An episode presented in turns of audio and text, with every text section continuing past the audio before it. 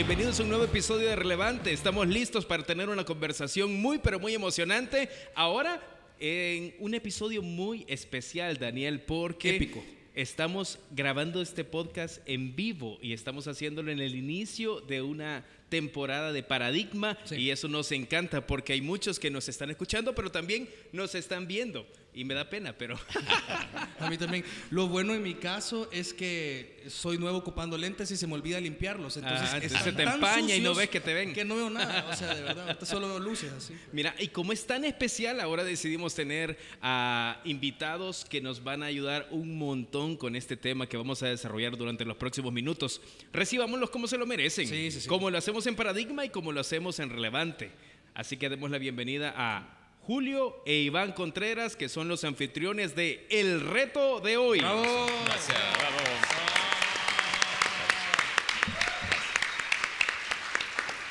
Aplausos pregrabados, ¿verdad? Sí. Julio, Iván, ¿cómo están? Bienvenidos. Estamos muy bien, estamos contentos de estar acá con ustedes en esta experiencia interesante que me hace pensar que debemos hacer el crossover de regreso. Sí, vale. Definitivamente. Entonces, y tenerlos a ustedes en, el, en uno de los programas, eh, en una de las series que tenemos en el reto de hoy. Platiquemos un poquito del reto de hoy, Iván. Eh, expliquemos un poquito, quizás algunos todavía no están muy conectados con todo lo que se produce eh, en el reto de hoy. ¿Cómo podríamos definirlo? Ok, el reto de hoy es un programa que ideamos hace unos 10, 11 años que tenía como propósito influenciar el pensamiento cristiano. Veíamos que había muchos problemas en el pensamiento cristiano equivocados porque estaban lejos de lo que la Biblia decía. Entonces dijimos, ¿por qué no hacemos un programa donde podamos estar eh, proclamando verdades bíblicas, pero no lo hagamos en un formato tradicional de como una predicación, sino que es una es una mm, en una conversación donde está alguien que es un pastor, es un pastor, es un pastor que tiene eh, conocimiento bíblico y lo expresa, pero está acompañado por una persona normal. Entonces yo soy el normal. Hey. Él es el pastor. Entonces, esta persona normal no trata al, no trata al pastor como pastor, lo trata como su hermano. Sí. Entonces, eh, eh, usted sabe la dinámica entre tu Sí. hermano, tu O sea, hermano por eso puede le hace ser- bullying en los programas. No, Yo he sufrido me esto, hace- 10 años, No. 10 años, 10 años. Entonces, ese fue como nació el programa y eh, de verdad que no, no creíamos que iba a ser, eh, iba a ser escuchado en un montón de lugares. Eso fue lo Sí. que primero que nos impresionó, que nos escribía gente de varios países, de otros países, porque fui- primero fue hecho para una radio local, Sí. todavía está en Radio Progreso, pero nos escribía gente de muchos países y nos decía, mire, yo escucho esto y, y es, es bueno para mí aprender, ¿verdad? Entonces eso es, y un formato diario, porque pensamos que el formato diario es como cuando tú pasas, vas para tu trabajo y pasas trayendo a alguien o llevas niños al colegio y, y alguien se va contigo y todos los días platicas con esa persona, entonces realmente le llegas a conocer e influenciar Por- tu porque, pensamiento. porque el concepto realmente es eso, es como una conversación Sí. en una mesa que se daría de forma regular, conversación que por cierto nosotros dos hemos tenido a través de la vida Sí. eh, muchísimos años y que alguien que está en la mesa contigua está escuchando lo que estamos diciendo. Entonces, ahí por ahí va más o menos la cosa. Sí. Eso pasa en el estudio Gracias, también. Dani, gracias.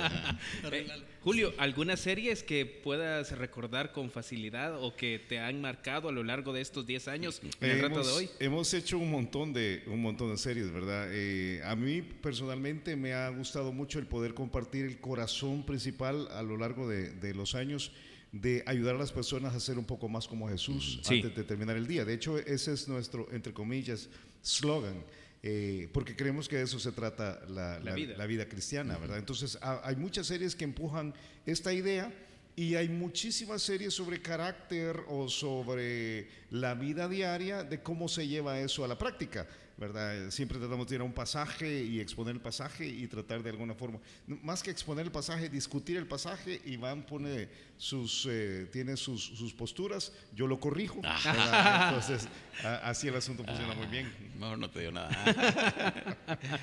Bueno, eh, antes de que entremos en materia, yo quisiera aprovechar para hacer una pregunta a los que están acá en el lanzamiento de, de este episodio, pero también a ti que nos, está- nos estás escuchando a través de la plataforma de Spotify. Eh, y es una pregunta en la que yo te pido toda tu honestidad, toda tu sinceridad. Y aquí, sin pena, si querés levantar la mano, si nos estás escuchando con tus audífonos y querés levantar tu mano, o estás en el tráfico escuchando este podcast y, te sentís identificado con esta pregunta que voy a lanzar, eh, hacérnoslo saber. La pregunta es, ¿cuántos de los que están acá conocen a alguien o han experimentado en carne propia un daño en una iglesia?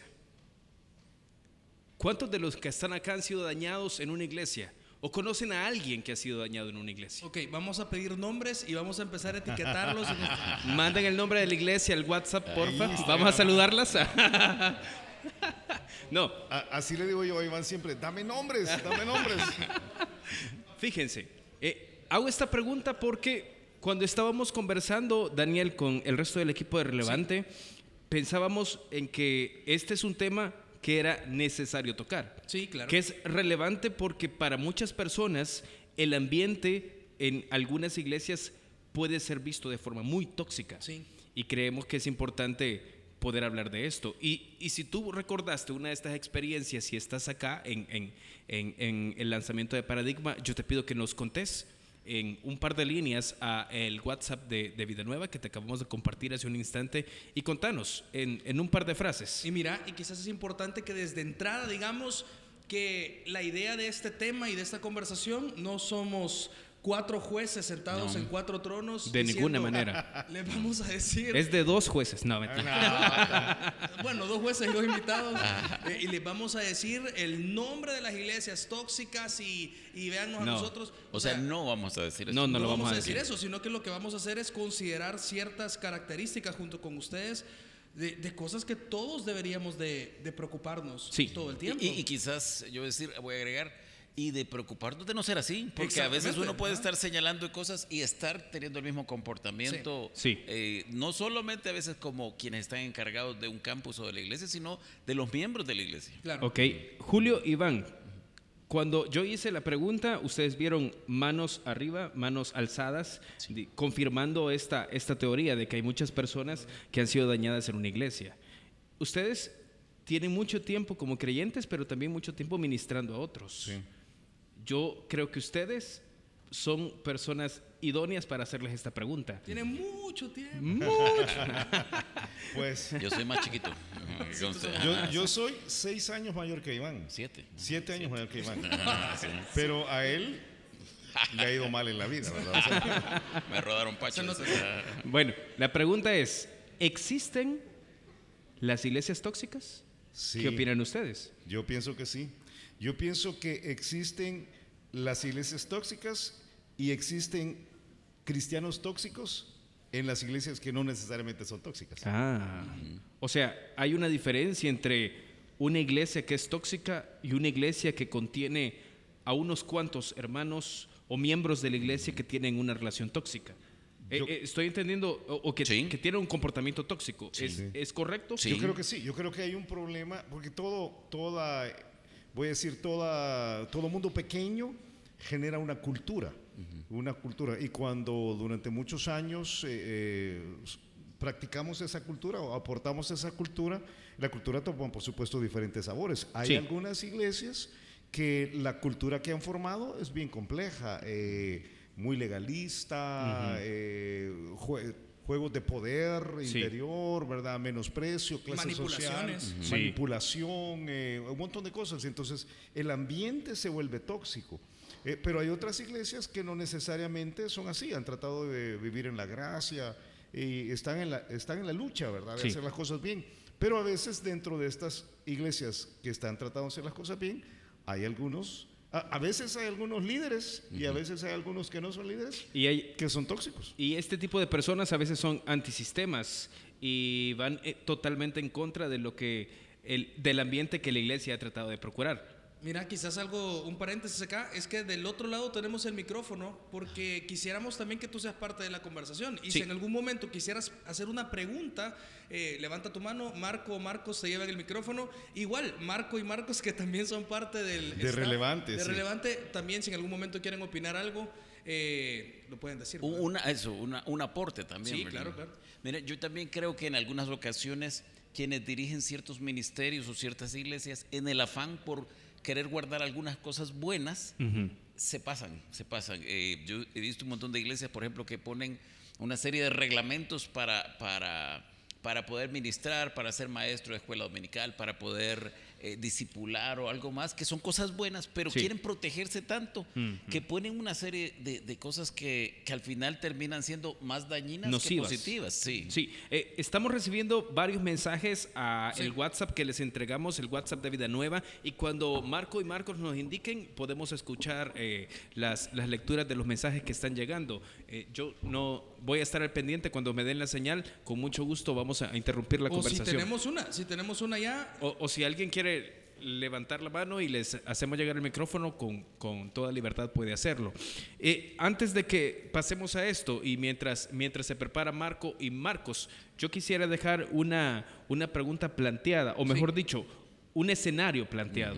Porque cuando hablamos de iglesias tóxicas, no nos estamos refiriendo a lo que la Biblia define como iglesia, el cuerpo de Cristo y todo esto. Eh, quisiera que, que nos ayudaran a, a- a aclarar esto, porque para muchos la idea de iglesia es eh, el lugar donde nos reunimos los domingos y cantamos y escuchamos un mensaje. Ajá. Pero esto no necesariamente es lo que la Biblia define como una iglesia. No, no la- aunque lo que acabas de decir es una expresión de un lugar donde la iglesia se reúne. Sí, Eh, Pero, pero hay dos maneras de ver la iglesia. Uno puede ver la iglesia desde la perspectiva, ahora hablo puramente Biblia, desde la perspectiva de, de Dios, de la novia de Cristo por la cual Él pagó su sangre, que es el, es- han sido los creyentes a través de todos los siglos, que formamos parte de algo grande que se llama la iglesia. sí. Eh, esa, esa iglesia no tiene denominación, no, Ujú. no, no son bautistas, no son católicos, no son presbiterianos, no son, es, es la iglesia, es la iglesia. Pero por otro lado, tú tienes que esa iglesia tiene manifestaciones eh, físicas, tangibles, que son pequeñas comunidades. Sí. Y cuando hablo de pequeñas comunidades, yo he estado en iglesias de 10 o 12 personas y he estado en iglesias de 25 o 30 mil personas. Entonces, son comunidades a las cuales todos, eh, siendo gregarios, pertenecemos, digamos que Vida Nueva es, es una de estas comunidades, y estas comunidades son las que tienen, eh, tienen voy a decir, eh, el sabor de la cultura de la cual hablábamos hace un rato. Eh, estas comunidades tienen personalidades diferentes y una Sí. buena forma de entenderlo es ver las siete iglesias que Jesucristo menciona en el libro de Apocalipsis. Ajá. Y la última de estas es, es eh, La Odisea. y es tóxica, tóxica, Sí. tóxica, es la odisea tóxica. Yo, yo creo que también hay otro, otro factor que uno, porque yo sé que si empezamos a revisar los WhatsApp, vamos a ver que son, perdón, si empezamos a revisar los WhatsApp, vamos a ver que, que eh, lo que va a contar es que alguien eh, lo trató mal un líder o, o algo por el estilo. Pero yo creo que hay otro problema mucho más grande que quizás no la consideramos tóxica, pero uno puede ir a una iglesia donde todos son amables, todos son buena onda, pero no está cumpliendo el papel de iglesia. Y eso es muy tóxico cuando, eh, cuando la Biblia dice, por ejemplo, que, que hablando de la iglesia, que es columna y baluarte de la verdad, Wow. Y vamos a una iglesia y lo que se predica no es la verdad, aunque lo que pasa ahí sea de mucha calidad y, y sea Un buena ambiente onda y agradable. mucha comunidad. Eso es muy tóxico, Qué muy tremendo. tóxico. Hay un papel de la iglesia también para el creyente, que es prepararnos para ser como Cristo, para ministrar. Si no estamos siendo preparados, eso es, eso es muy tóxico. Y hay una tercera de ello que es cuando la iglesia no ayuda a, a llevar a los, a los que están perdidos de, la, de las tinieblas a la luz.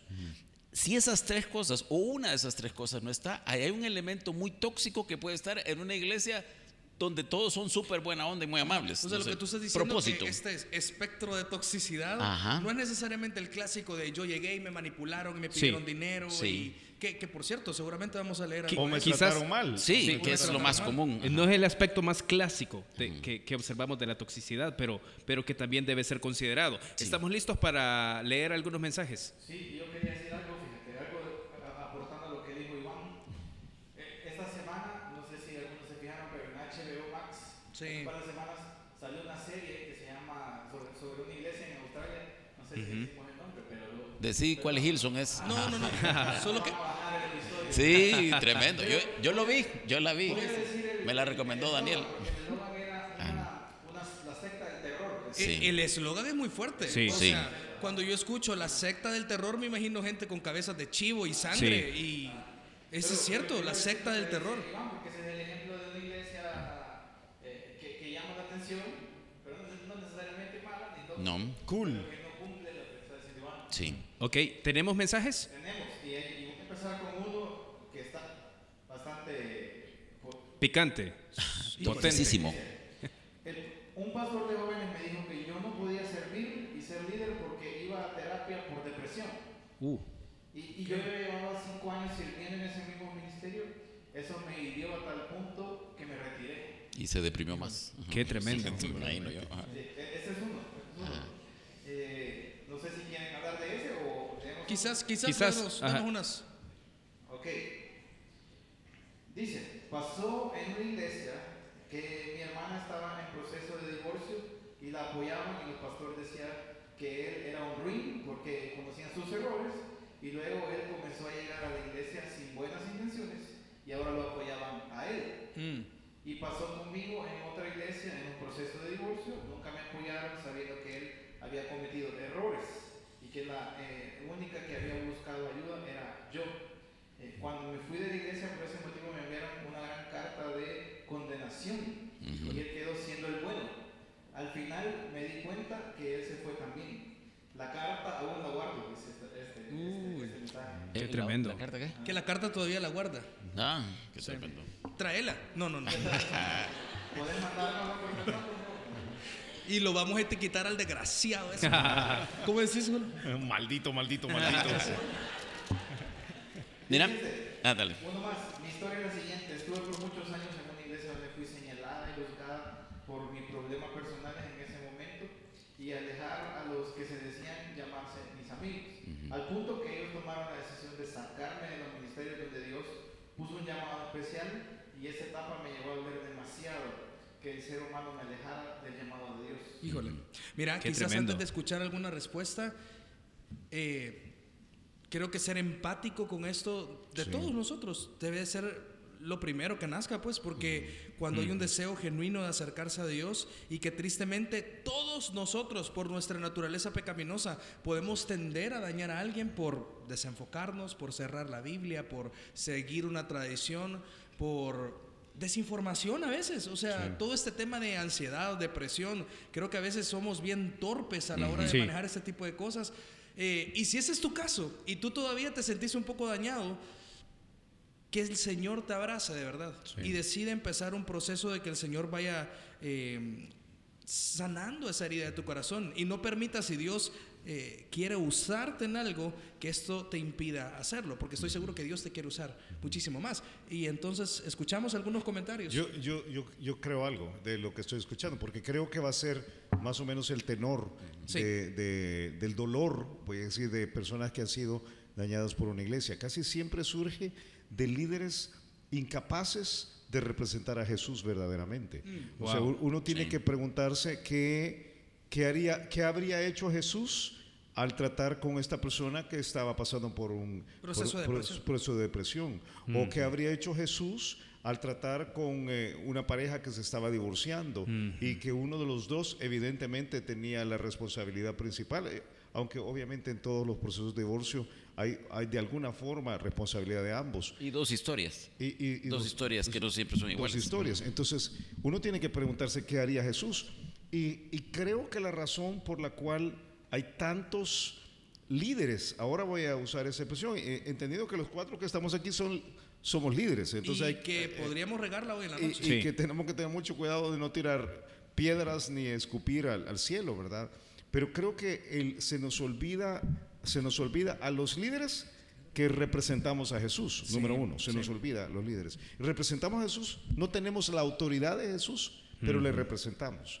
Y tú acabas de decir, ojalá que, que Dios le abrace, pero realmente quienes deberíamos de abrazar somos nosotros. También, sí. Número uno. Pero número dos, yo creo que el problema viene del proceso de establecimiento de líderes. Cuando en las iglesias de una forma eh, a veces quizás arbitraria, a veces quizás eh, si- sin pensarlo mucho, se ponen líderes sin que ellos mismos pasen por el proceso de crecimiento, lo que tenemos es un liderazgo muy débil Sí. enfrente que toma decisiones muy malas. Eh, Muy inmaduro. Y, eh, muy inmaduro. Entonces aquí valga el comercial, que esto no tiene que ver con, con, con, eh, con procesos de discipulado, pero valga el comercial para ver lo importante que es los procesos de crecimiento y de discipulado. Porque cuando alguien llega a ser líder de lo que sea, de, de la, De clase, casa. de la clase de niños, de, de cuna, ¿verdad? Y mucho menos de, de- de adultos, eh, sin haber crecido espiritualmente, lo que tenés es una granada por explotar Sí, y en mira, potencia. y aprovechando este paréntesis, esta temporada de Paradigma va a ser diferente. Si tú has sido parte de Paradigma desde el inicio, recuerdas que aparte que cada noche a veces hacemos cosas distintas, vemos un libro o vemos la historia de un personaje. Esta temporada queremos irnos a los fundamentos. Sí. Queremos recordar cosas que son valiosas y centrales para alguien que quiere seguir a Jesús Son esenciales. esenciales. Y quizás tú tenés 10 años de seguir a Jesús o quizás estás viniendo paradigma porque dices, hey, yo quisiera empezar a escuchar esto, me llama la atención. Ahí no son tóxicos. ¿Ah? Ahí, ahí no son O tóxicos. quizá- bueno, no sé, esperamos no serlos, queremos no serlo, tratamos de no serlo. Pero estas son cosas que te van a ayudar a justamente poner un fundamento firme Sí. en el cual tú puedas edificar la fe. Y yo te aseguro que vas a empezar a escuchar cosas que van a empezar a cambiar quizás la forma en la que piensas acerca de Dios, que a veces los cristianos hemos modelado mal. Sí, quizás una cosa que, que queremos hacer es aprovechar su, su conocimiento, Julio y Iván, y la experiencia que tienen también ministrando a otros guiando a otros líderes y, y- y- en todo este proceso de- de- de ministerio.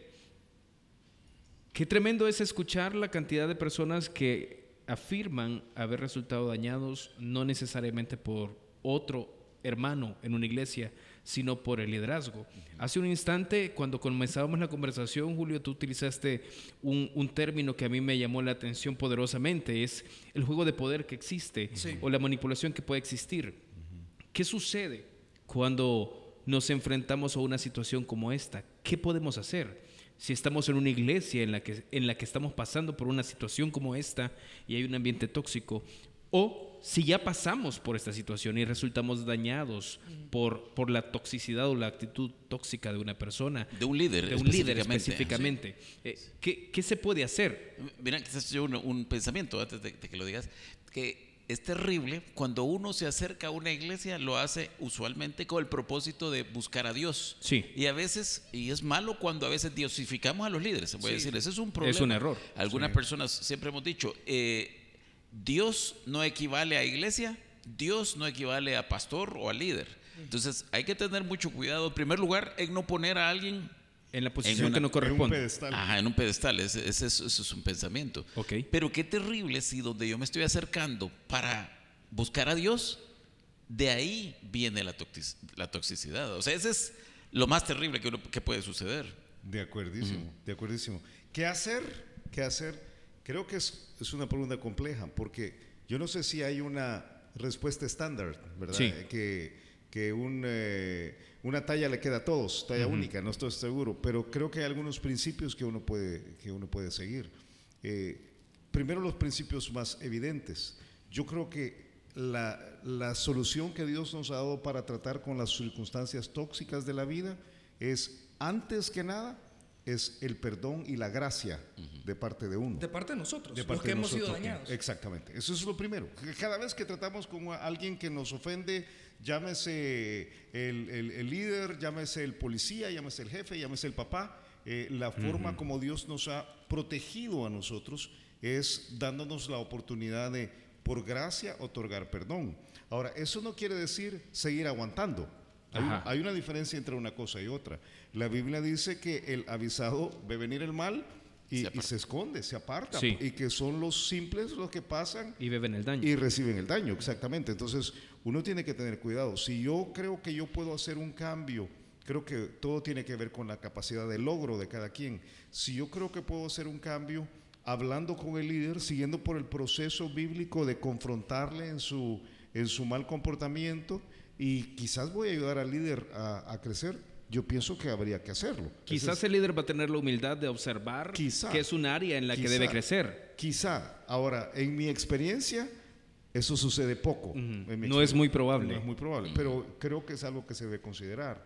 Y, y pienso que si esto no sucede, uno tiene que ver si uno puede seguir creciendo allí en esa iglesia antes de salir corriendo, porque Ok. yo no pienso que la, la, la forma de tratar los problemas sea necesariamente huyendo del lugar. O sea, cambiarme de iglesia no debería ser la primera solución que venga a mi mente. Sí, exacto. Yo, yo lo he dicho en muchas ocasiones cuando eh, estoy aconsejando a alguien. Mira, digamos que el, el líder malo ahí se llama Daniel, digamos. ¿verdad? Daniel, Daniel. Digamos que se llama Daniel, pero, pero entiendo, bueno, se podría- Digamos que el apellido de Figueroa. Se, se podría haber, se podría haber llamado Carlos, pero se Sí, llama Daniel, pero, se llama- pero no creo. Es cierto. Pero yo, yo siempre Suena digo, más Daniel. yo, yo siempre digo, mira, Danieles hay en todos lados. Sí. Esa es la mera verdad. O sea, si uno está tratando de escapar de la toxicidad de la raza humana, eh, eh, buena suerte, Mm, porque eso no va a pasar. Y Eh, mira, y quizás aquí es, es bien importante esto, porque a mí si algo me carga de este tema es cuántas personas en este momento se están perdiendo la bendición de ser parte de algo increíble, como lo es la iglesia. De un invento maravilloso que es la un iglesia. invento de Dios, que es Sí. la iglesia, y se están perdiendo esto porque dicen, yo no voy a una iglesia porque son lugares tóxicos, en donde me van a dañar, donde me van a pisotear. Donde todos son hipócritas. Donde todos son hipócritas, donde son doble, doble moral. Piden dinero. me van a destruir, y entonces, y se pierden de disfrutar todo lo bueno que ocurre ahí. Sí. Yo- miren, yo pienso en un pasaje, dice Gálatas, eh, dice la palabra de Dios, aquí lo tengo, dice en Gálatas eh, capítulo 6, versículo 7, bueno, versículo 9 dice, no nos cansemos pues de hacer el bien porque a su tiempo segaremos y no desmayamos. Y luego dice, así que según tengamos oportunidad, hagamos bien a todos y mayormente a los de la Familia de la Familia. Quizás esa es mi descripción o, o mi, o mi concepto de la iglesia favorito, familia de la fe. O sea, es- estamos de acuerdo en nuestro, en nuestro eh, centro de creencias. Sí. Somos una familia en donde nos podemos hacer bien, Sí. podemos preferirnos, podemos, eh, dice, en, en- Echarnos una mano. echarnos una Sí, mano en, en todo, en empujarnos a crecer, a seguir adelante. Y me carga eso. Regañarnos a veces, o sea, porque Animarnos a cambiar. animarnos a cambiar, pero a veces algunos necesitamos un jaloncito de oreja. Una reprensión. Mira, yo Con quisiera, amor. yo quisiera meter un tema más aquí. Eh, hablemos de pecado. Yo sé que pecado es una palabra grande, Sí. eh, pero todos pecamos, todos los que estamos aquí. Tus pecados O también. sea, Escribinos Danos el pecado del testimonio. testimonio, danos tu testimonio. Roxanita se los puede dar, porque ella La se los puede bien. Pero todos pecamos, pero no debemos vivir en pecado. El pecado ofende a Dios. O sea, estás, estás diciendo, Iván, debemos entender que todos pecamos. Sí. pero el pecado no debe ser el estilo de nuestra vida. Eh, Exactamente. Entonces, yo voy por una línea de pensamiento. Tú leíste eh, Gálatas 6. Lee Gálatas 6.1, si lo tenés ahí siempre. Gálatas 6.1 nos explica cómo tratar con el pecado. Dice, Sí. hermanos, si alguno fuera sorprendido en alguna falta, vosotros que sois espirituales, restauradle con espíritu de mansedumbre, considerándote a ti mismo, no seas que tú también seas tentado. Ok, Julio dijo, dice, sobregad los unos. las, cargas de los otros. y Tremendo. así la ley de Cristo. Y cumplir así la ley de Cristo. Wow. Qué está diciendo. Está diciendo que si Carlos ve que yo estoy mal en algo, Carlos debe decirme. No debe hablar de mí con los demás. Decile. Gracias por darme permiso. No, Pero no en público. Sí. No, Carlos debe decirme, Iván, yo te veo que tú sos muy enojado con Roxana, que yo no soy enojado con Roxana, pero, pero digamos que ese fue el caso. Con, el hermano sí. Mucho No, bullying. entonces- ¿no? Entonces, Mucho bullying esto- ese pasaje está diciendo eh, que Carlos debe llegar donde mí para, para corregirme. Esa es mi actitud si yo soy espiritual. Ajá. Es si tú sos espiritual. Ah, ok. Entonces, ¿dónde? Porque esto tiene límites. Dice Primera de Timoteo 5:20, dice, a los que persisten en pecar, repréndelos delante de todos, para que los demás también teman. Ah, ok. Entonces hay ciertos límites. O sea, yo me voy a acercar y voy a decir, dirá Daniel, yo veo en ti esto, y yo creo que tú lo tenés que corregir. O sea, en otras palabras, quiero ver si estoy, si estoy tratando, si estoy entendiendo bien. Que yo venga y señale a alguien el pecado que está cometiendo. No es un rasgo de una iglesia tóxica. No, No. significa que es una actitud tóxica. Al contrario, Bueno, estoy haciendo lo que la Biblia dice. Depende con la actitud, porque la Ah, actitud no está dicho. Con la actitud y, y el, es- el espíritu. O Exactamente. sea, la intención, el espíritu de mansedumbre que debería existir al Mi- señalar una falta. Mi intención es ganarte. Ahora, pero si sigue, ah, voy a decir ahora cosas que nosotros hemos platicado muchas veces. Mira, fulano llega, está llegando a la iglesia, pero tiene la fama de andar de una en otra. Yo, nosotros le hemos hablado de una en "Ey, otra iglesia, ey, una otra- es que algunos- Otra empresa. Sí, Sí, Eh, pues sí. entonces, Aclaremos. Claro, y nos acercamos, porque es mejor estar cerca y tratar de, si vemos que algo no está bien, nos acercamos.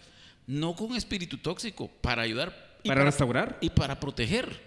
Y para proteger. Ok, una más, una Porque más. es una familia o estás, estás haciendo. Sí, sí, sí, Sí, sí, sí. una familia. Una más, es 1 Corintios 5. Sí. Ok, en 1 Corintios 5 hay un caso de inmoralidad juzgado. Y dice al final, dice del versículo 9, os he escrito por carta que no os juntéis con los fornicarios. Está diciendo, ok, no absolutamente con los fornicarios de este mundo, o con los avaros, o con los ladrones, o con los idólatras, pues en tal caso sería necesario salir del mundo. O sea, Ok. ah, ok, eh, no se junten con los fornicarios. Ah, pero fíjate que yo tengo un compañero en el trabajo que No le un- hablo, entonces, Un a gran loco. No, no, no, sabe, entonces hay que salir del mundo. No, entonces, ¿en cuál contexto lo está diciendo? Más bien os escribí que no os juntéis con ninguno que llamándose hermano Mm. fuere fornicario o avaro o idólatra o maldiciente Mira. o borracho Ey, o ladrón. qué tremendo con ese el tal, pasaje. Mira, y aún aprovecho- ni comáis, dice. Entonces, estos tres versículos tienen que darnos un equilibrio. Ey, por un lado, si hay un pecado, hay que acercarnos. Y ya, eso no es tóxico. Ey, yo te voy a ayudar, es, es- el espíritu es correcto. Sí. Por otro, hey, si con uno te acercas y todo y sigue y sigue y sigue, si tiene una lucha, vamos a apoyarlo en su lucha. Pero si realmente No quiere cambiar, no, no quiere le cambiar, que interesa tener dejar el cuidado. pecado. Y si entra en estas categorías, entonces está diciendo, mira, este, llamándose hermano se comporta así, hay que tener mucho cuidado.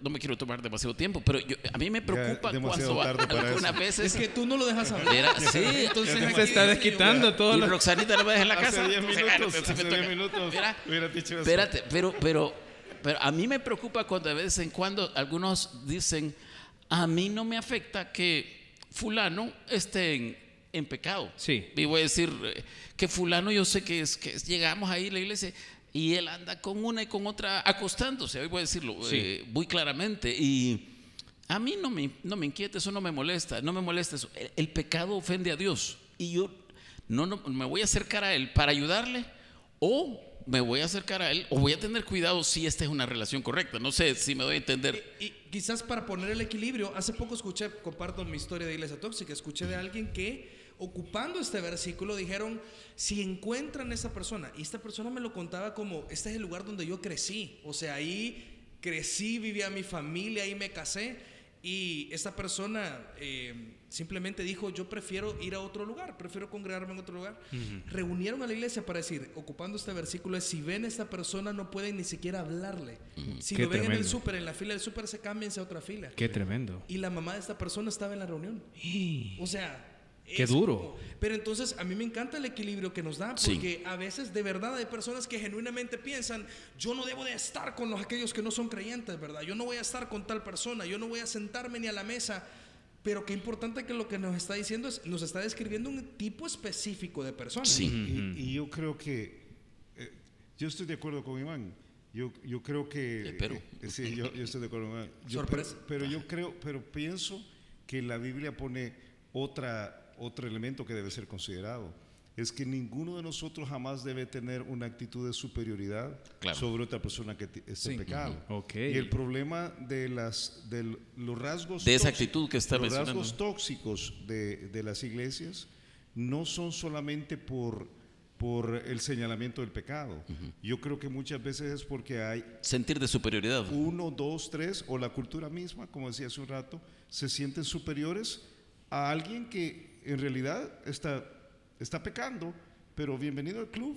Ah, porque tú también y yo Ah, Sí. también. sí, y- bienvenido al club. Todos Aunque- necesitamos Aunque hay una diferencia entre pecar y morar en el pecado. Yo creo que sí, Sí. pero, pero, o sea, pudiéramos escarbar en cada uno de nosotros y encontrar algunas áreas difíciles. Sí. Esa es la mera verdad. Sí. Ok. Eh, di- dice la Biblia, eh, un pasaje de 2 Timoteo 2, que creo que es importante para cuando nosotros vamos y, y- y tenemos que confrontar a alguien o tenemos que tratar esta situación. El siervo de. Dice, dice 2 Timoteo 2.24, porque el siervo del Señor no debe ser contencioso, Peleonero. sino amable para con todos Sí. apto para enseñar, sufrido, y luego dice que con mansedumbre Corrija. corrija, a los que se oponen, por si que sea Dios les conceda que Sí. se arrepientan para conocer la verdad y escapen del lazo del diablo. o, sea, o sea, hay una parte de, de- de plano, ¿verdad? Y ahora pienso en Vida Nueva, eh, nosotros en particular, nosotros hemos siempre tratado de, de, de- de procurar que, que todos vivamos de una manera que agrademos a Dios. Pero nunca jamás deberíamos tener una actitud tóxica al tratar el pecado. Nunca, nunca. Yo, yo pienso que hay, hay que tener mucho cuidado. Estás diciendo el pecado debe ser tratado, pero con la actitud correcta. Con, Sí. con la actitud correcta, sí o si no, es, solo estamos empantanando la cosa. Ok. Una cosa que yo quisiera eh, que mencionáramos antes de que el tiempo se nos acabe, porque ha avanzado de una forma muy... Exponencial. Sí, exponencial. ¿verdad? Mucho habla. Sobre todo porque algunos tomaron control, pero está bien, tranquilo, tranquilo, tranquilo. Te voy a traer este. La pregunta es esta. En algunas ocasiones no dimensionamos lo peligroso que puede ser que nosotros desarrollemos una actitud tóxica y seamos cristianos Sí. tóxicos. Sí. Eh, pensamos que esto es un problema de los demás y que nosotros siempre somos los afectados. ¿Cómo cuidamos nuestro corazón de esto? Pensando en que una actitud tóxica puede hacer la diferencia en que alguien se aleje de el Señor, no de la iglesia, no de nosotros. Porque todos conocemos a alguien que dice, yo no quiero nada con Dios, no quiero nada con las iglesias, porque yo conocí a alguien que me dijo que era cristiano, que iba a una iglesia Sí. y me hizo esto y lo otro. Entonces, Ahora y es estás la- diciendo, perdón, estás diciendo, hace un rato lo dijiste de los líderes, hoy estás diciendo de un miembro. hoy estoy, norm- del- de la estoy hablando de nosotros. Sí. Estoy hablando de nosotros. De todos, Ajá. líderes o no líderes. Yo, yo, yo creo dos cosas, Carlitos. Yo creo que, número uno, debemos recordar nuestra posición en este mundo. Sí. Nosotros representamos a Jesús. Es, eh, yo, yo sé que suena como, no, a mí, como no, la Biblia dice que somos embajadores. Ok. O sea, estamos aquí para representar a Jesús. Jesús no se ve. Jesús no se ve. Nadie puede ver a Jesús, nadie puede tocar a Jesús. Nos ven a nosotros.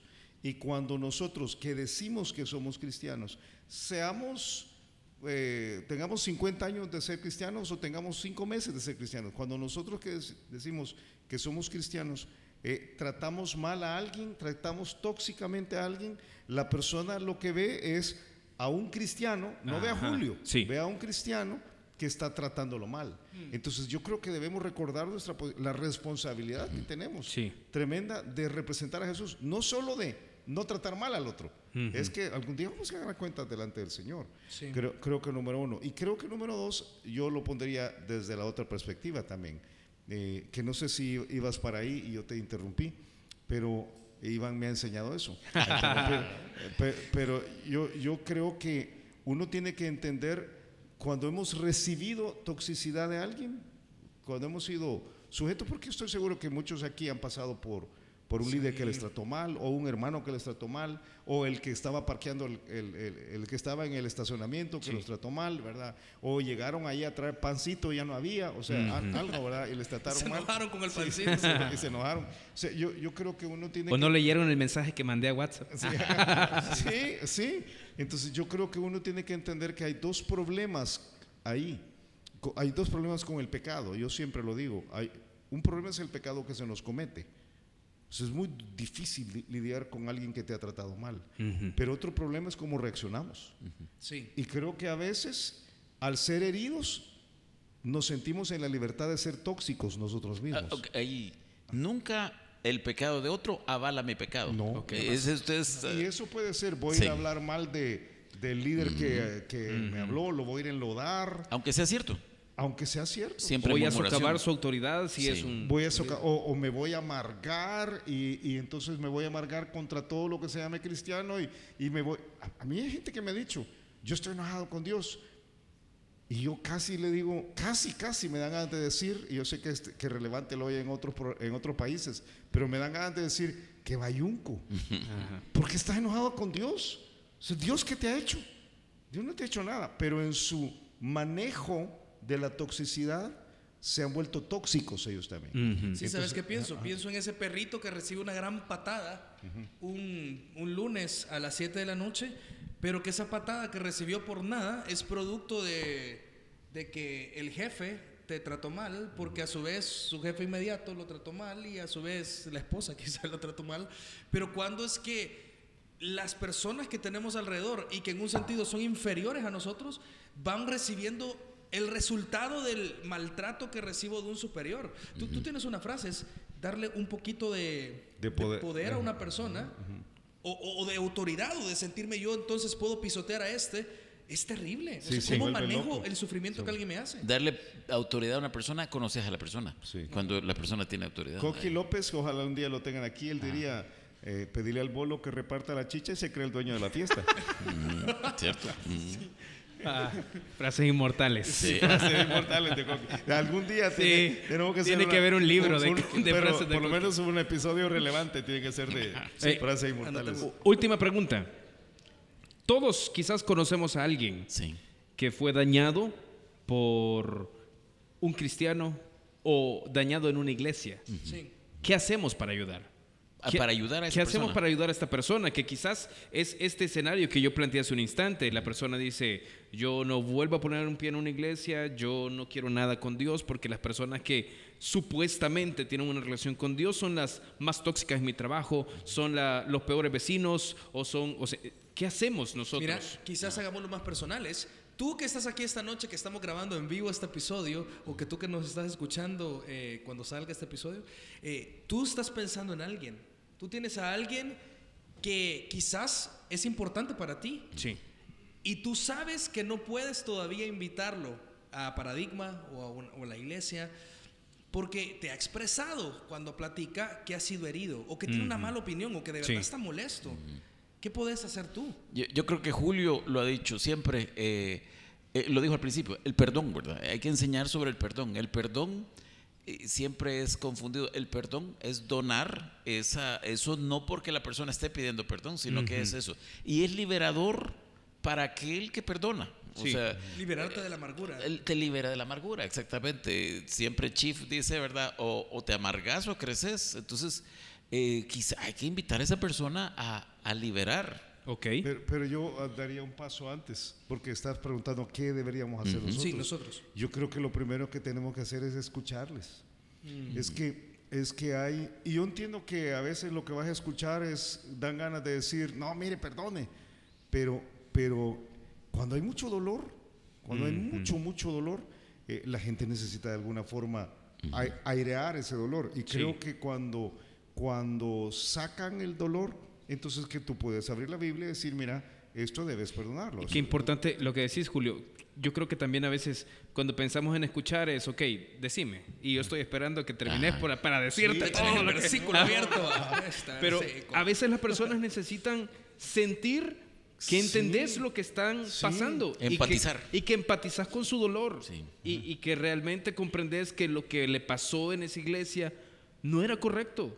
Y, y que a la luz de la Biblia no era correcto. Y que no vas a justificar al otro hermano que se equivocó porque a la luz de la Biblia no era correcto. Mira, y a veces hay que pedir perdón, uno, porque a veces no fue en otra iglesia, a Ah, veces fue sí. entre nosotros. Sí. Y, y- y yo lo lamento. Lo lamento es una expresión honesta. Yo lo lamento, de verdad, lo siento que pasaste Les ha por ahí. tocado pedir perdón. A mí me ha Ah, tocado a mí- pedir a mí me ha perdón. tocado pedir a mí me ha tocado per- perdón por cosas mías, que, Ah, claro. que sin querer... A mí eh, no me has pedido perdón. No, yo me acuerdo cuando nos dijo. No. Ah, sí. me acuerdo que me dijo. Mira, no, porque yo, por ejemplo, a veces bromeo bastante y alguna gente es bien delicada. Algunas En personas. serio, en serio. Hay gente que no le gusta que bromeen de, de, de cosas.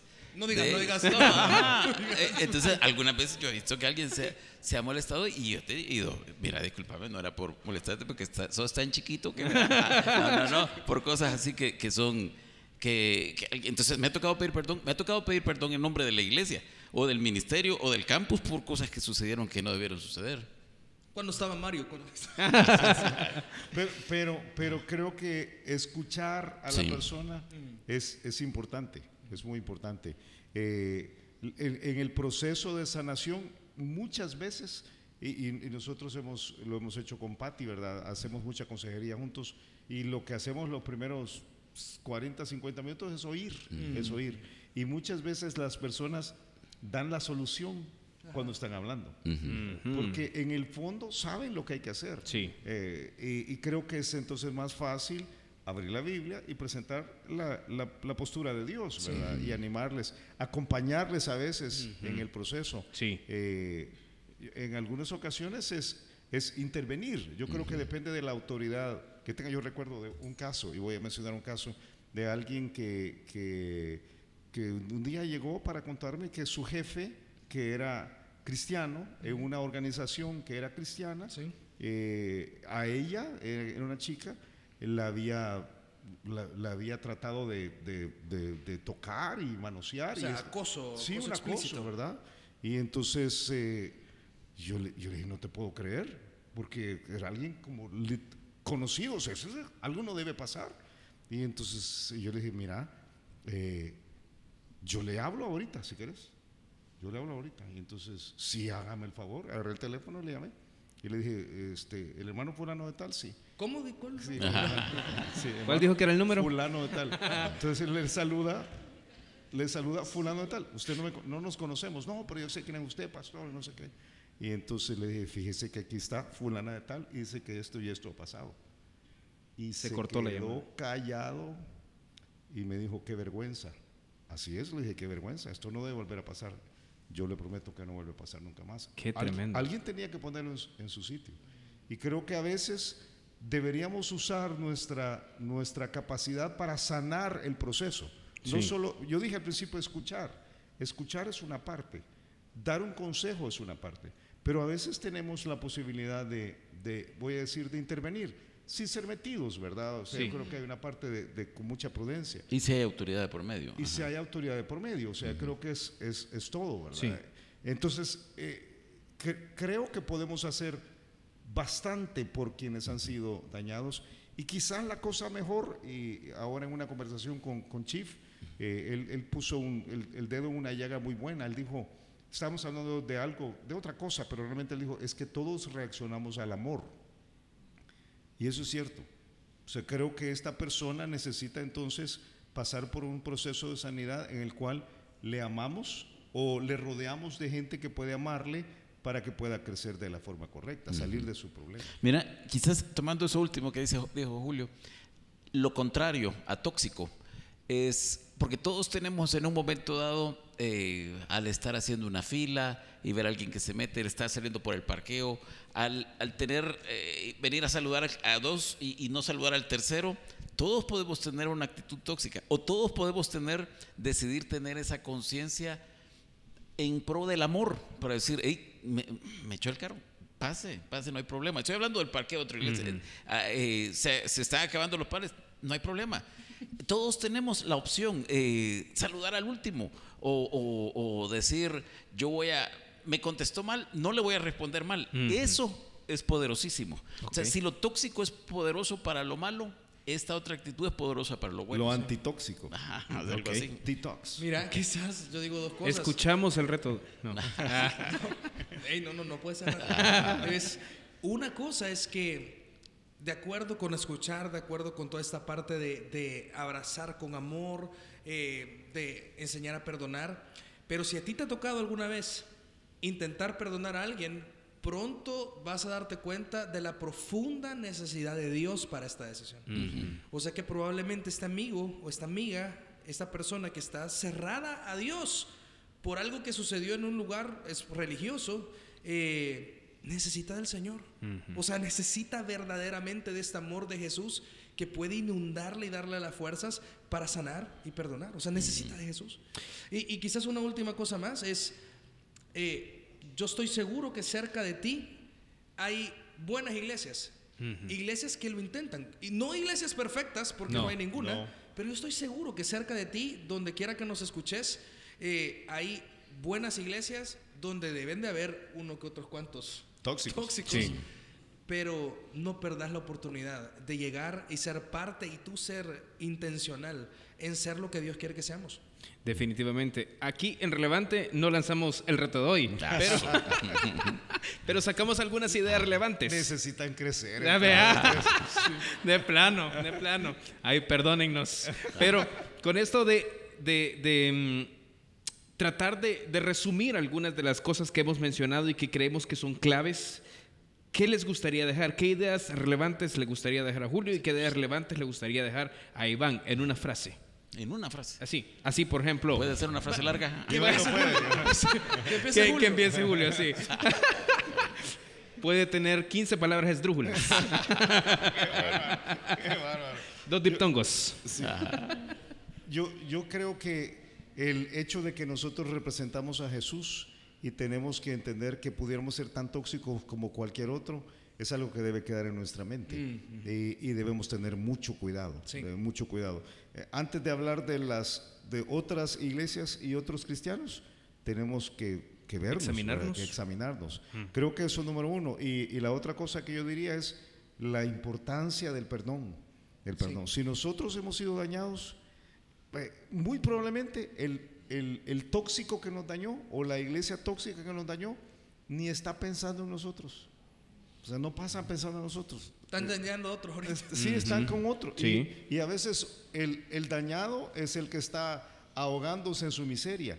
Y la solución que Dios nos ha dado para eso es perdonar. Perdonar. No hay nada más poderoso que perdonar. Sí.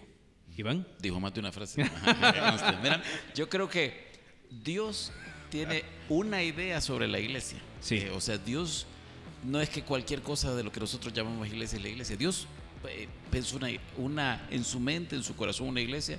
Yo dije para llevar a los perdidos a la luz, para, para ayudar a los creyentes a ser madurados a la estatura de la plenitud de Cristo, para ser un baluarte de la verdad. Entonces, eso es nuestra responsabilidad que se sostenga. Pero yo sé que cuando lo decimos así, parece que es la responsabilidad de estos cuatro que estamos Sí. aquí. Pero la iglesia es lo que están aquí. Uh. Entonces, eh, la responsabilidad debe ser devuelta a todos, todos, porque la iglesia no son los líderes de la iglesia. La O iglesia, sea- iglesia son, son- la iglesia eres tú. ¿Es No, cierto? no debemos salir de aquí diciendo, ay, ojalá que todos hayan aprendido Sí, que no deben ser tóxicos conmigo. Se trata ¿Por de mí. qué no vino fulano tal? Le voy a Cabal. Le voy a mandar el enlace. Sí. el enlace, enlace. Sí. Ok, ¿una más? No, ¿estamos ahí? Suficiente. Excelente, bárbaro, muy bien. Ok, ¿tenés una idea relevante? No, yo creo que con estas dos nos vamos. Ok, sí. buenísimo. Un abrazo para ti que nos estás escuchando. Te aconsejamos que si te topaste con un cristiano tóxico, eh, tomes las decisiones correctas. No le eches la culpa a Dios, no te enojes con él. Vea, Eh, toma en cuenta de todo, todos los beneficios que te perdés si por esta mala experiencia en una iglesia tóxica o con un cristiano tóxico dejas de disfrutar de esta excelente idea que es la iglesia, porque la iglesia es una idea que se le ocurrió a Dios. Y para cerrar, les invitamos a ustedes a un crossover. Eso. de regreso. Eso, a ustedes pronto. dos y a Marco y a Marcos. Ah, Sí, bárbaro. claro que son parte del equipo, por supuesto. parte del equipo, sí. Buenísimo. Bueno, eh, gracias, Gracias. Julio, gracias Iván por estar con nosotros y gracias a ti por estar en este episodio de Relevante. Un abrazo. Nos vemos. Adiós. ¡Ey, fuerte aplauso!